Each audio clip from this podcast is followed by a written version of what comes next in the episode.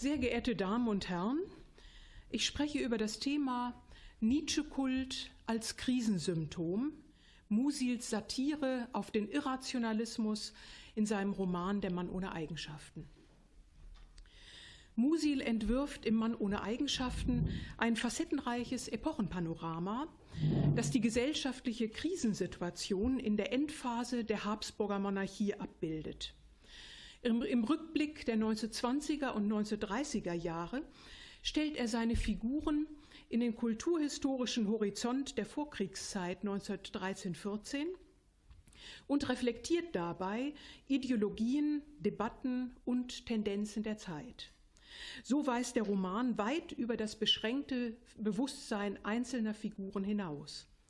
Laut Musil soll deren Ensemble das geistig Typische repräsentieren.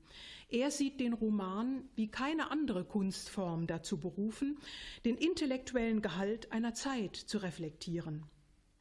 Psychologie entfaltet der Roman als Kulturdiagnose. Denn die Figuren spiegeln Zeittendenzen wie Kulturpessimismus, Antirationalismus, Nationalismus, Aktivismus und nostalgische Sehnsucht nach Natürlichkeit, Einfachheit und Ganzheit. Im Werkkomplex der Jugendfreunde, Clarisse Walter und Ulrich, vermittelt Musil solche Strömungen mit einem symptomatischen Nietzsche- und Wagner-Kult. So wird der Roman, mit dem Musil Beiträge zur geistigen Bewältigung der Welt geben will, wie er sagt, zu einer Bestandsaufnahme moderner Ideologien und zum Konzentrat von Zeitkritik.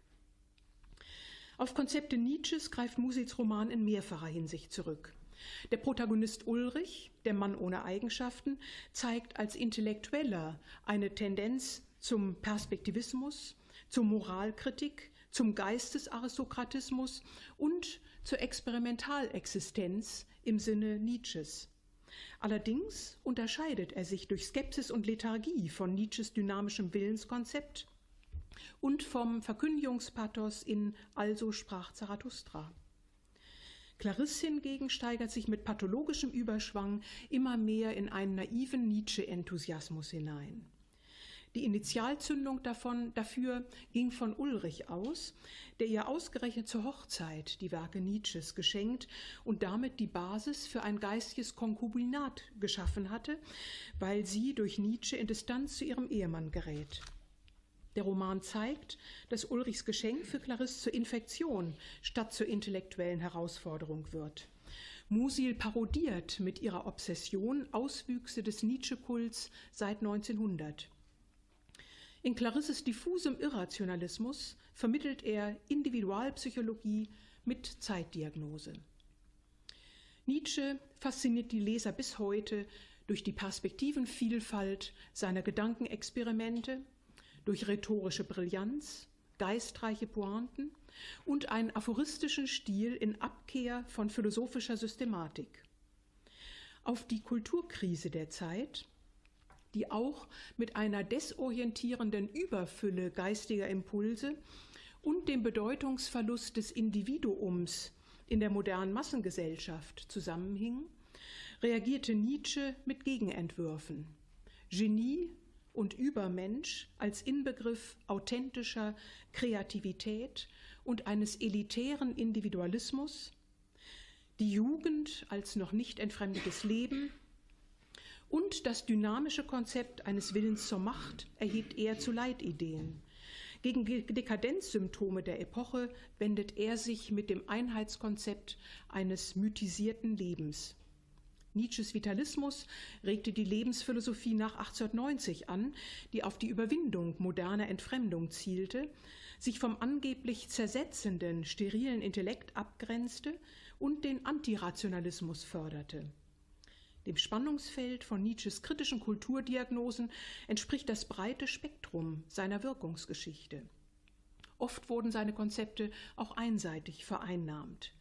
Durch Sozialisten und Anarchisten, Jugendbewegung und künstlerische Avantgarde, Futurismus und Expressionismus, Lebensreformbewegung, konservative Revolution und völkische Ideologien, die später in den rassistischen Vitalismus der Nationalsozialisten mündeten.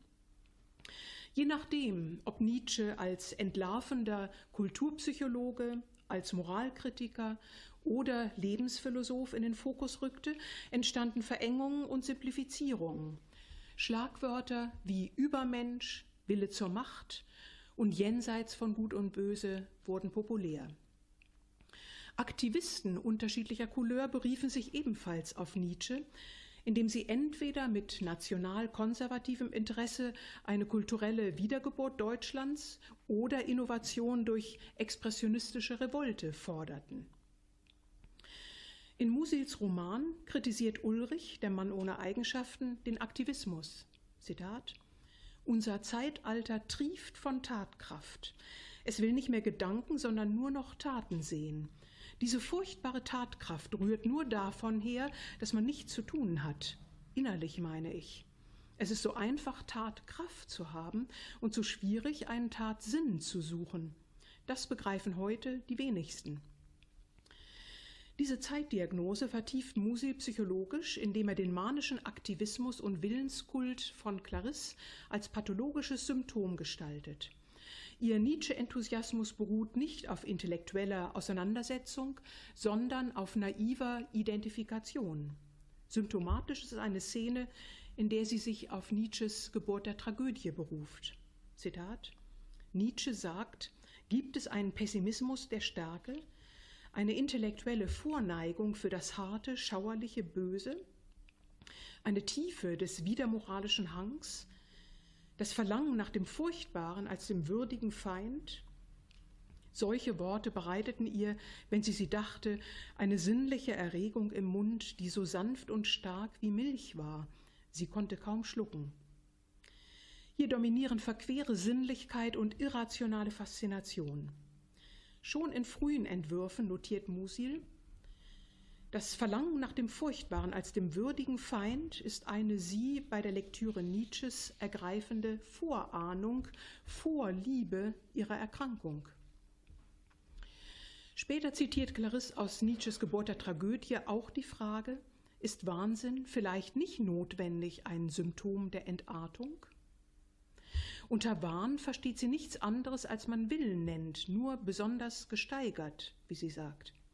Sie glaubt, dass man sich einem Wahn überlassen müsse, wenn man der Gnade teilhaftig geworden sei, ihn zu fühlen.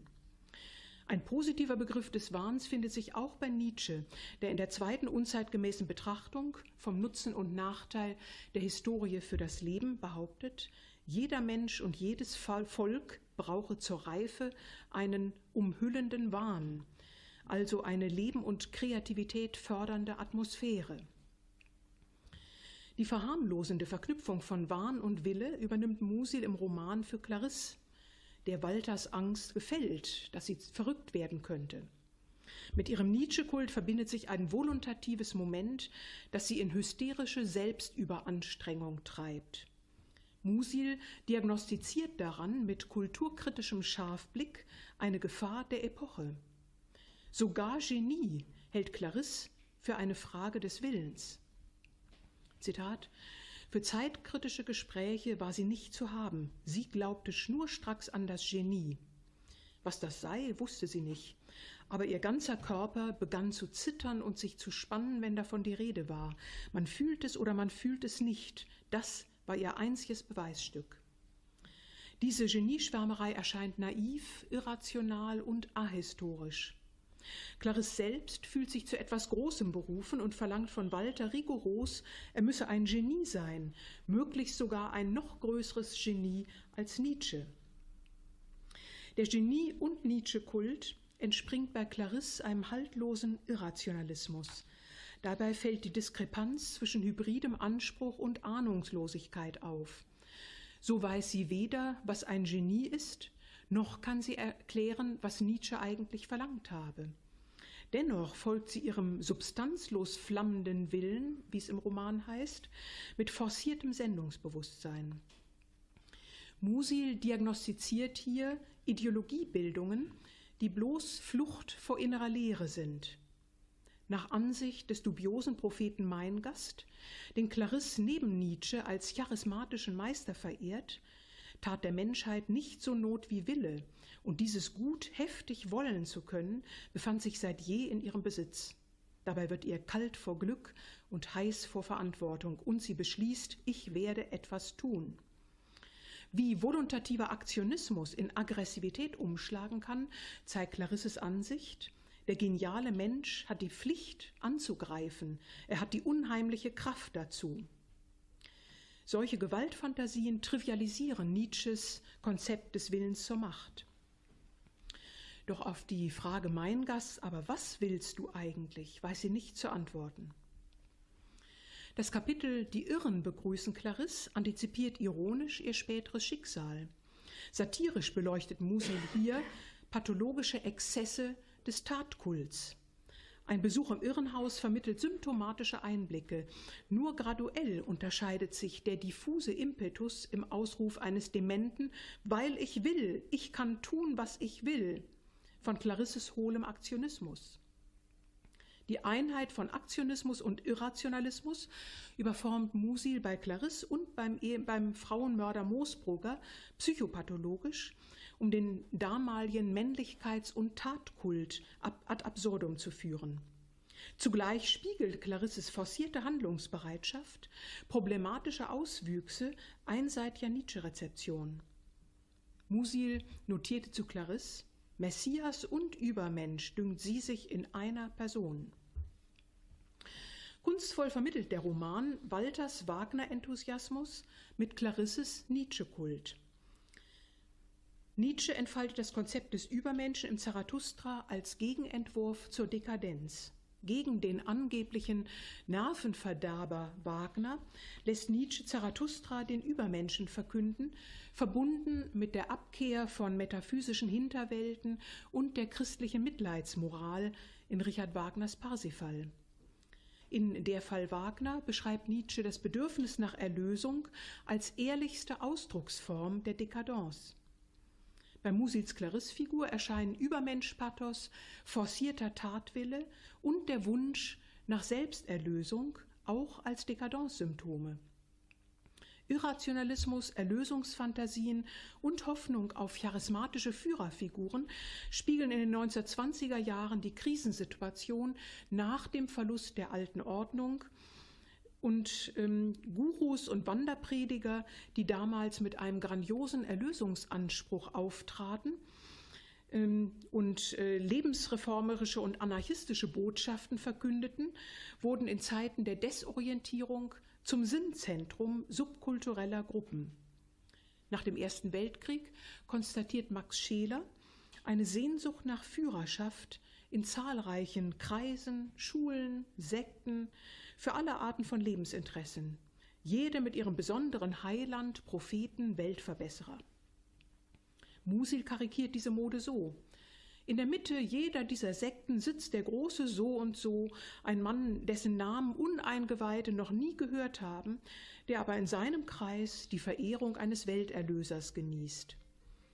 Vor diesem Hintergrund inszeniert Musil Clarisses Nietzsche-Kult und ihre Bewunderung für den Propheten Meingast, eine Figur des Romans. Die Flucht in den Irrationalismus hat dabei psychopathologische und soziokulturelle Aspekte. Musi lässt den naiven General Stumpf von Bordwehr, der das Wort Erlösung in Diotimas Salon bis zur Unausstehlichkeit zu hören bekommt, über das Erlösungsbedürfnis seiner Zeitgenossen nachdenken, die auf einen Messias der starken Hand für das Ganze hoffen. Erlösungssehnsucht verstärkt Clarisses Genie und Nietzsche-Kult. Symptomatisch wirkt ihre hybride Fantasie. Ich zitiere, sie stand auf einem hohen Berg namens Nietzsche, der Walter unter sich begraben hatte, ihr aber gerade nur unter die Fußsohlen reichte. Damit greift sie auf Nietzsches Spätschrift Ex Homo zurück. Dort heißt es im Rückblick auf Also sprach Zarathustra, hier ist in jedem Augenblick der Mensch überwunden.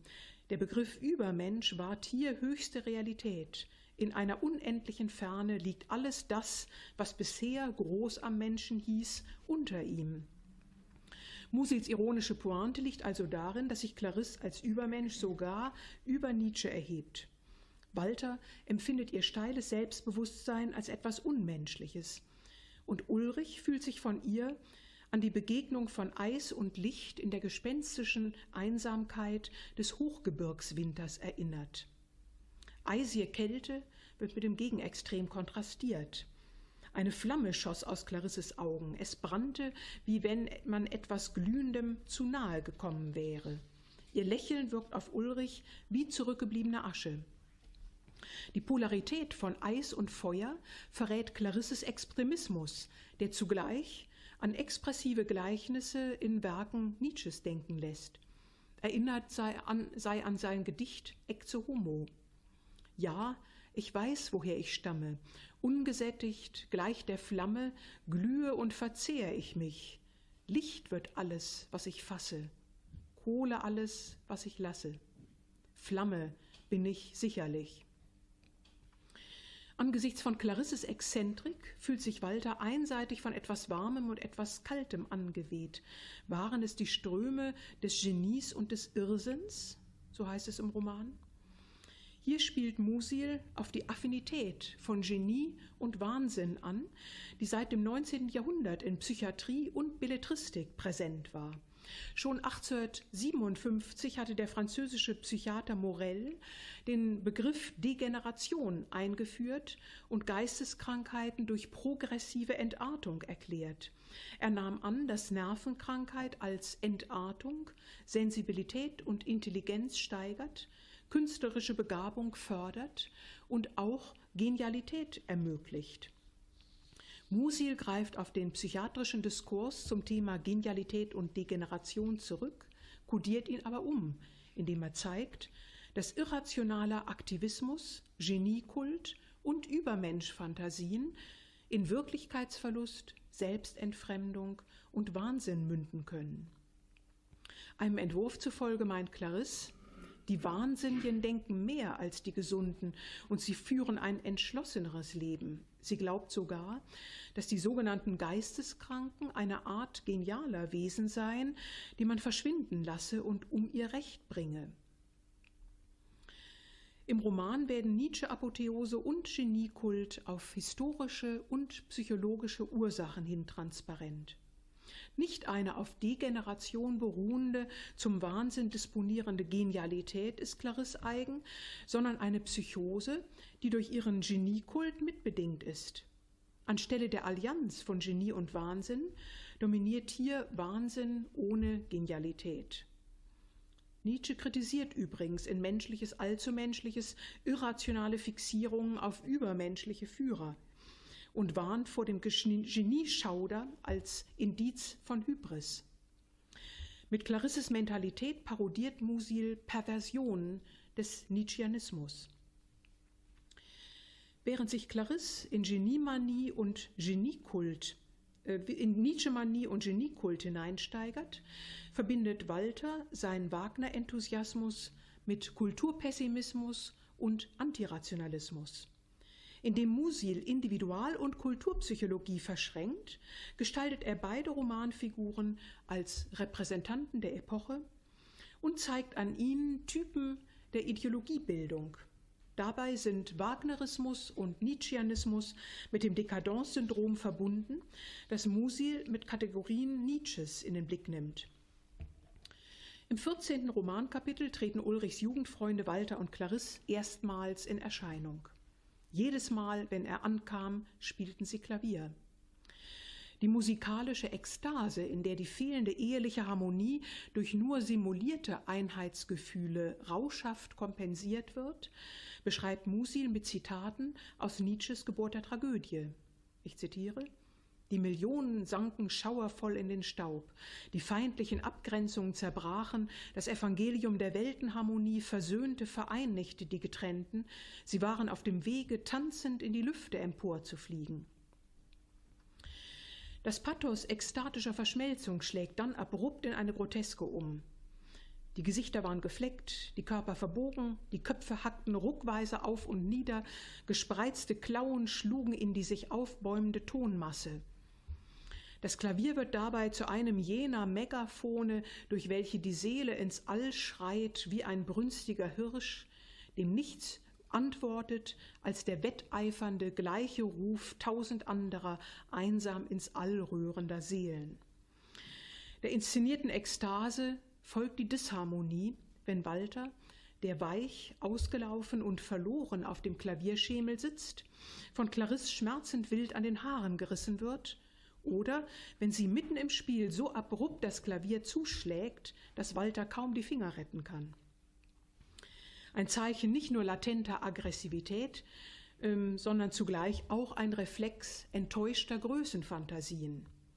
Denn Clarisse hatte Walter seit ihrem 15. Jahr für ein Genie gehalten, weil sie stets die Absicht gehabt hatte, nur ein Genie zu heiraten. Sie erlaubte ihm nicht, keines zu sein. Dem elitären Anspruch genügt Walter aber keineswegs. Der vielseitig begabte Mann, der sich in Malerei, Musik und Literatur betätigt hat, bringt künstlerische Werke selbst nicht zustande. Den Mangel an Kreativität versucht er durch Lamentieren über die entartete Epoche zu kompensieren. Sein Ohnmachtsgefühl ertränkt er reflexhaft im Sumpf des Wagnerismus. Zitat Gemeiner Rausch schwer sinnlicher Musik lockte ihn zurück.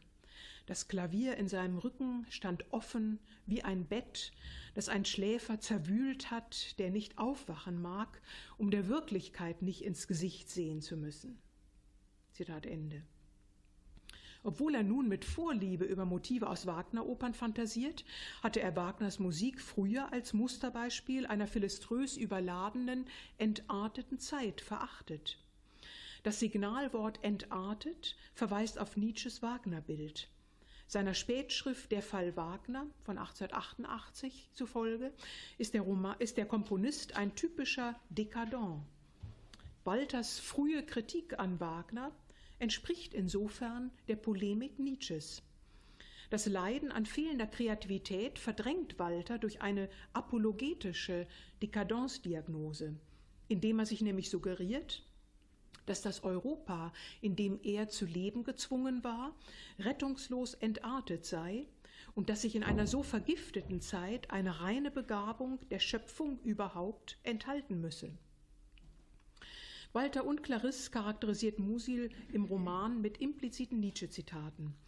Dass sich Walter dem Geplätscher dieser zuchtlos quellenden Substanz hingibt, der Musik Wagners, die er zuvor scharf verurteilt hat, offenbart seine Willensschwäche. Durch Umkehrung tradierter Geschlechterklischees bringt Musil Walter als weichlich, willensschwach, ja weibisch in Kontrast zur männlich dynamischen Clarisse. Um die musikalischen Wagner-Exzesse zu beschreiben, greift Musil auf Nietzsches Polemik Der Fall Wagner zurück. Zitat sein, sein Rückenmark wurde von der Narkose dieser Musik gelähmt und sein Schicksal erleichtert.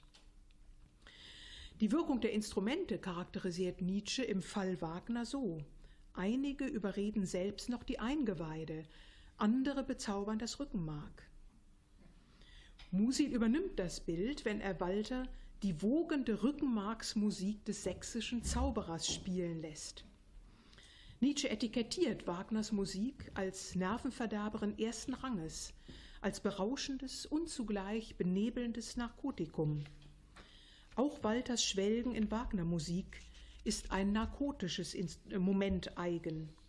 Wenn Walter und Clarisse beim Klavierspiel mit zwillingshaften Gebärden der Verzweiflung und Seligkeit nebeneinander herstürmen, heißt es, der Befehl der Musik vereinigte sie in höchster Leidenschaft und ließ ihnen zugleich etwas Abwesendes wie im Zwangsschlaf der Hypnose. Auch hier greift Musil auf die Schrift der Fall Wagner zurück. Dort bezeichnet Nietzsche den Komponisten als Verführer, der mit Musik hypnotisiert. Wie Musils Figuren Walter und Clarisse sind Wagner und Nietzsche durch Dekadenz verbunden. Nietzsche gesteht im Fall Wagner, ich bin so gut wie Wagner das Kind dieser Zeit, will sagen, ein Dekadent, nur dass ich das begriff, nur dass ich mich dagegen wehrte. Clarisse rebelliert zwar selbst gegen Walters eskapistische Wagner-Berauschung, zeigt aber auch ihrerseits Dekadenzsymptome als eine durch Nietzsche-Lektüre infizierte, hysterisch nervöse femme fragile mit androgyner Ausstrahlung. ihre Wagner-Aversion und Nietzsche-Verehrung sind gleichermaßen irrational. Allerdings bildet Walters regressive Passivität einen Kontrast zu ihrem dynamischen Aktivismus. Mithilfe psychischer Selbstmanipulation deutet Walter die Verhältnisse zu seinen Gunsten um, war bisher er arbeitsunfähig gewesen und hatte sich schlecht gefühlt, so war jetzt die Zeit unfähig und er gesund, wie es im Roman heißt. Musil macht diese interessegeleitete Dekadenzdiagnose auf Zeitkritik hin transparent. Bequemlichkeit und Kulturpessimismus verbinden sich bei denen, die einen unaufhaltsamen Niedergang von irgendetwas verkünden, das sich dem genauen Urteil entzieht und von feierlicher Unschärfe ist. Hauptsache, dass man etwas Unentrinnbares hat, woran man sich halten kann wie es im Roman heißt.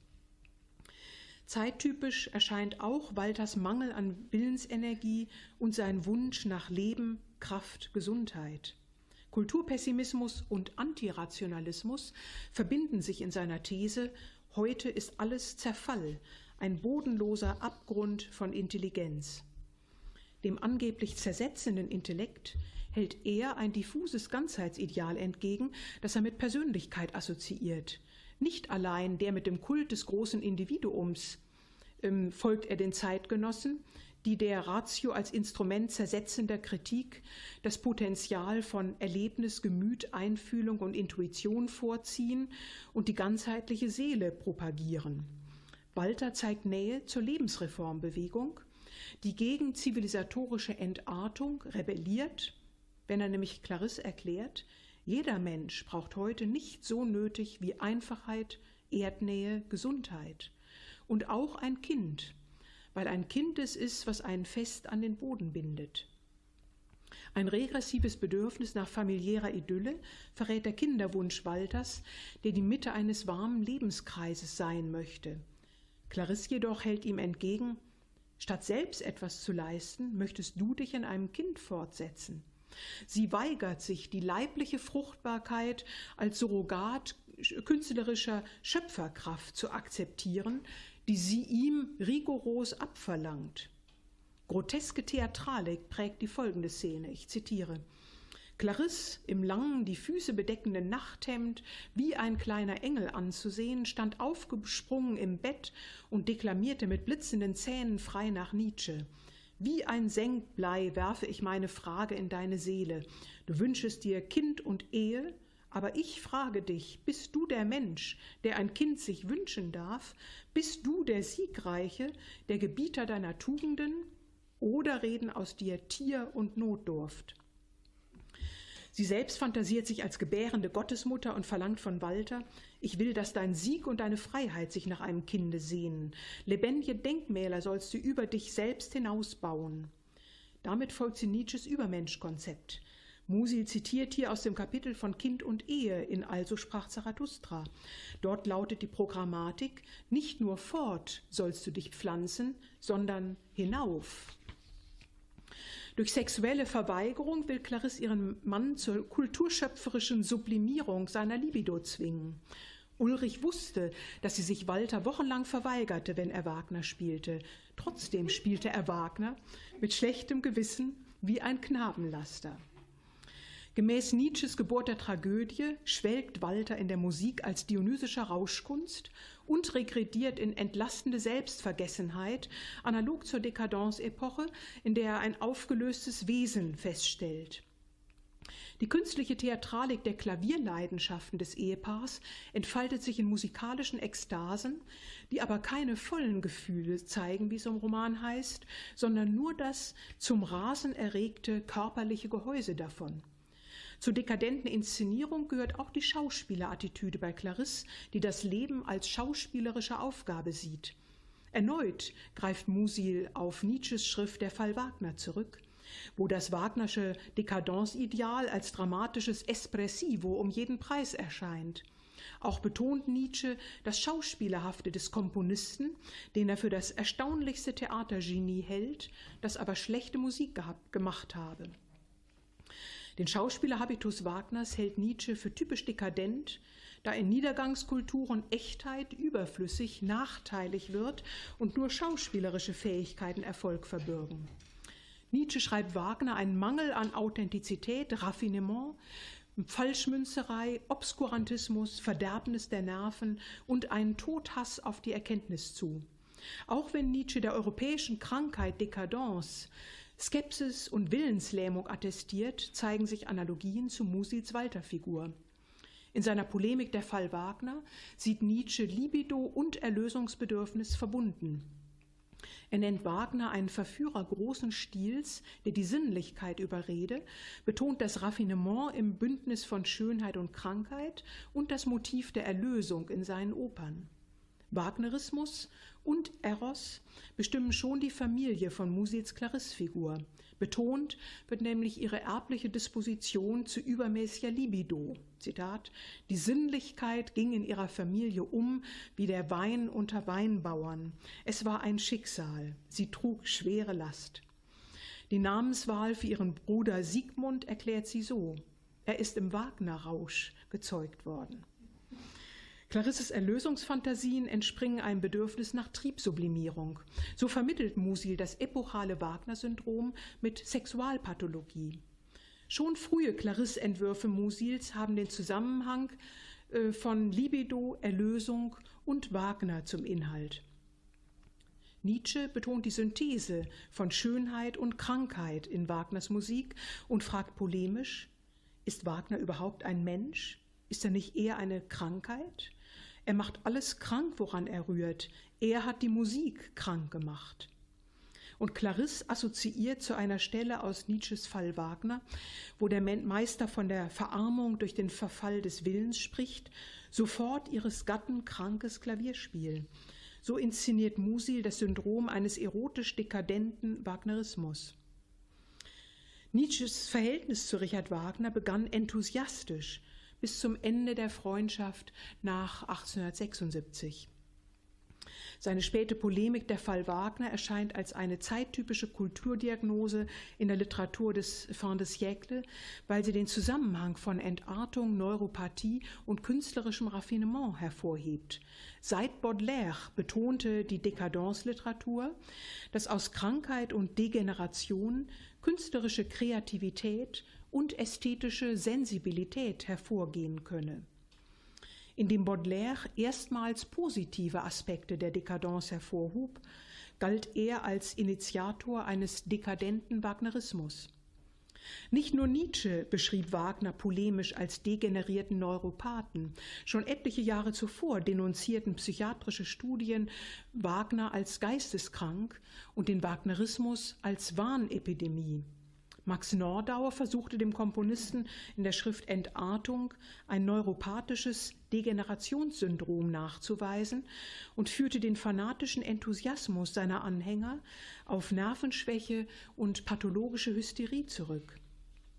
Dieser Sicht steht der Heron- und Geniekult der Wagnerianer gegenüber, der sich bis zu quasi religiöser Verehrung ihres Meisters steigerte. Musil reflektiert solche konträren Phänomene im Roman ideologiekritisch. In der Wagner-Rezeption gibt es also zwei Hauptströmungen.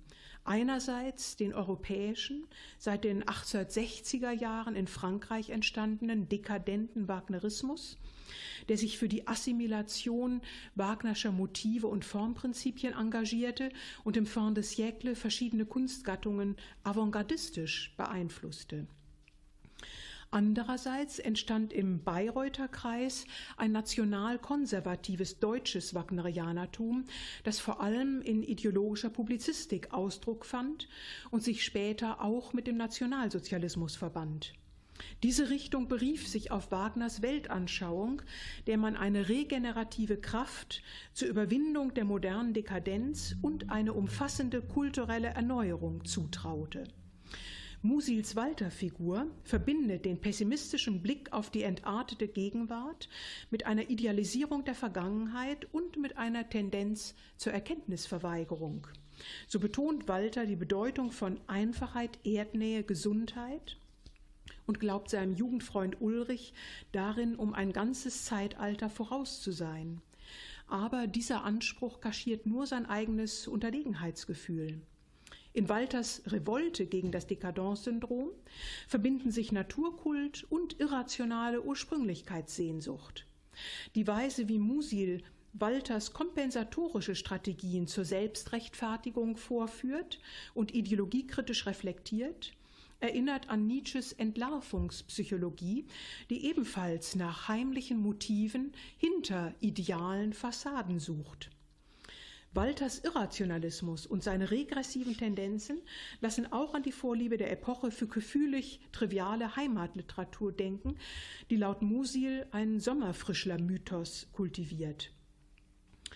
In Musils kulturkritischem Essay Bücher und Literatur von 1926 findet sich wörtlich die Trias von Erdnähe, Gesundheit, Einfachheit, die Walter im Roman dem Intellektualismus Ulrichs entgegenhält, wenn er erklärt, jeder Mensch braucht heute nicht so nötig wie Einfachheit, Erdnähe, Gesundheit. Musil verspottet in verschiedenen seiner Essays den simplen Wertekanon der Heimatliteratur mit seiner ewig menschlichen Würde und die naive Überzeugung, dass man nur reinen Herzens abzumalen braucht, was von Natur aus schon auf einem Postament steht. Dieser Anspruch auf unmittelbaren Gefühlsausdruck ist in der Heimatliteratur mit Antirationalismus gepaart, gemäß der Ansicht, Intellekt ist Mangel an Natur. Laut Musil wird Nachdenken in der schönen Literatur oft für einen Mangel an Persönlichkeit gehalten und noch öfter Mangel an Denken für Persönlichkeit. Den Pausbäckchen-Standpunkt der Heimatliteratur karikiert Musil, wenn er den Dichter als erdnahen Vollmenschen beschreibt, der dem Leben gleichsam aus dem Euter trinke, als kuhwarm produzierenden Poeten, aus dem die Kunst warm hervorschäume. Ähnlich wie Walter mit seinem regressiven Irrationalismus betont im Roman auch Arnheim das Geheimnis des kraftvollen, einfachen, großen und gesunden Lebens. Er hält der öden Vernunft des Zivilisationsmenschen die Ansicht entgegen, die Größe des Menschen wurzelt im Irrationalen und plädiert für die Erlösung des deutschen Wesens vom Rationalismus, und zwar durch Intuition, Seele, Einfachheit und Ganzheit. Nicht zufällig schätzt gerade Walter die Schriften Arnheims, deren Gestus Musil an Walter Rathenaus Werk zur Mechanik des Geistes oder vom Reich der Seele angelehnt hat. Auch den von Clarisse bewunderten dubiosen Propheten Meingast, eine Romanfigur, stellt Musil in den Horizont des Antirationalismus, indem er sein geistiges Profil nach dem Vorbild von Ludwig Klages gestaltet, dem Autor des Buches Der Geist als Widersacher der Seele in dem Musil dem exemplarischen Dekadenzpaar Walter und Clarisse Romanfiguren an die Seite stellt, die ebenfalls irrationalen Tendenzen folgen, verbindet er Individualpsychologie mit Kulturdiagnose und Zeitkritik. In seinen Essays verwirft Musil die gefährlichen Irrlehren, die den Geist des Menschen vom Verstand zu befreien und wieder in ein unmittelbares Verhältnis zur Schöpfung einzusetzen versuchen. Ironisch referiert er das Vorurteil, der Dichter müsse zum Herzen sprechen oder zu irgendeinem ähnlichen Organ, das ohne Verbindung mit dem menschlichen Großhirn gedacht wurde. Und im Essay Das hilflose Europa erklärt er, wir haben nicht zu viel Verstand und zu wenig Seele, sondern wir haben zu wenig Verstand in den Fragen der Seele. Auf den Irrationalismus in der Literatur führt Musil die Simplifizierung des Gefühlsausdrucks zu einer Art von Analphabetensprache zurück. Und zum Schluss komme ich noch kurz zum Mann ohne Eigenschaften zurück. Im Mann ohne Eigenschaften ist die Rede von einer Verspottung der Eisblumen, die der Verstand zur schönsten Blüte treibt, worüber sich schon viele Menschen mit Tauwetter im Kopf lustig gemacht haben. Und Ulrich, der Mann ohne Eigenschaften, karikiert den, den Antirationalismus, indem er feststellt, bei uns werden ja schon die Säuglinge verdorben, weil man ihnen sagt, dass sie fabelhafte Instinktmenschen seien, die durch eine intellektuelle Entwicklung nur verlieren könnten. Ich danke Ihnen für Ihre Aufmerksamkeit.